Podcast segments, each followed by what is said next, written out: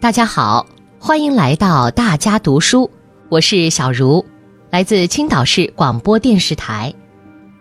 今天我要读的内容选自《黄河流域生态保护和高质量发展的主要目标任务》这个章节。这是习近平在黄河流域生态保护和高质量发展座谈会上讲话的一部分。我曾经提出，治理黄河重在保护，要在治理，要坚持山水林田湖草综合治理、系统治理、源头治理，统筹推进各项工作，加强协同配合，推动黄河流域高质量发展。要坚持绿水青山就是金山银山的理念，坚持生态优先、绿色发展，以水而定。量水而行，因地制宜，分类施策，上下游、干支流、左右岸统筹谋划，共同抓好大保护，协同推进大治理，着力加强生态保护治理，保障黄河长治久安，促进全流域高质量发展，改善人民群众生活，保护传承弘扬黄河文化，让黄河成为造福人民的。幸福河。第一，加强生态环境保护。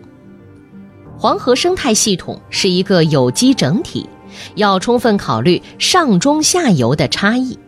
上游要以三江源、祁连山、甘南黄河上游水源涵养区等为重点，推进实施一批重大生态保护修复和建设工程，提升水源涵养能力。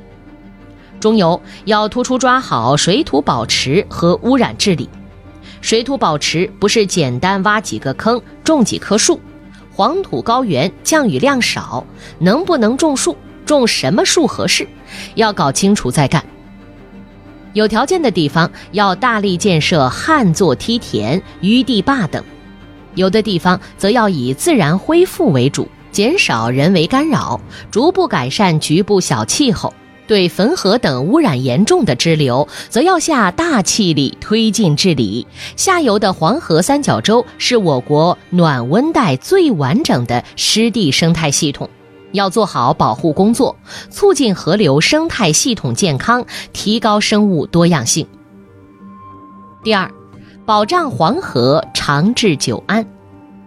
黄河水少沙多，水沙关系不协调，是黄河复杂难治的症结所在。尽管黄河多年没出大的问题，但黄河水害隐患还像一把利剑悬在头上，丝毫不能放松警惕。要保障黄河长久安澜，必须紧紧抓住水沙关系调节这个牛鼻子。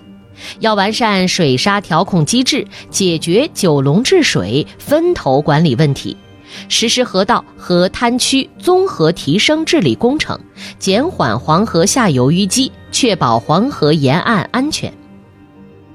第三，推进水资源节约集约利用。黄河水资源量就这么多，搞生态建设要用水，发展经济、吃饭过日子也离不开水。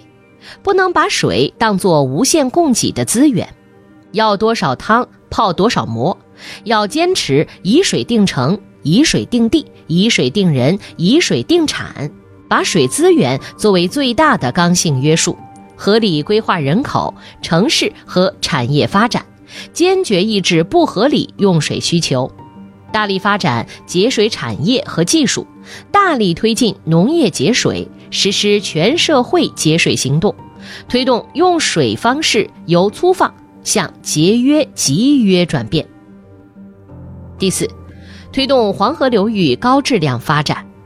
八月二十六日，我在中央财经委第五次会议上强调，要支持各地区发挥比较优势，构建高质量发展的动力系统。沿黄河各地区要从实际出发，宜水则水，宜山则山，宜粮则粮，宜农则农，宜工则工，宜商则商，积极探索富有地域特色的高质量发展新路子。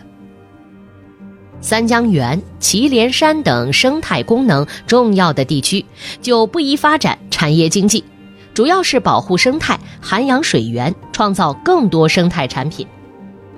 河套灌区、汾渭平原等粮食主产区要发展现代农业，把农产品质量提上去，为保障国家粮食安全做出贡献。区域中心城市等经济发展条件好的地区要集约发展，提高经济和人口承载能力；贫困地区要提高基础设施和公共服务水平，全力保障和改善民生。要积极参与共建“一带一路”，提高对外开放水平，以开放促改革、促发展。第五，保护、传承。弘扬黄河文化。黄河文化是中华文明的重要组成部分，是中华民族的根和魂。要推进黄河文化遗产的系统保护，守好老祖宗留给我们的宝贵遗产。要深入挖掘黄河文化蕴含的时代价值，讲好黄河故事，延续历史文脉，坚定文化自信。为实现中华民族伟大复兴的中国梦凝聚精神力量。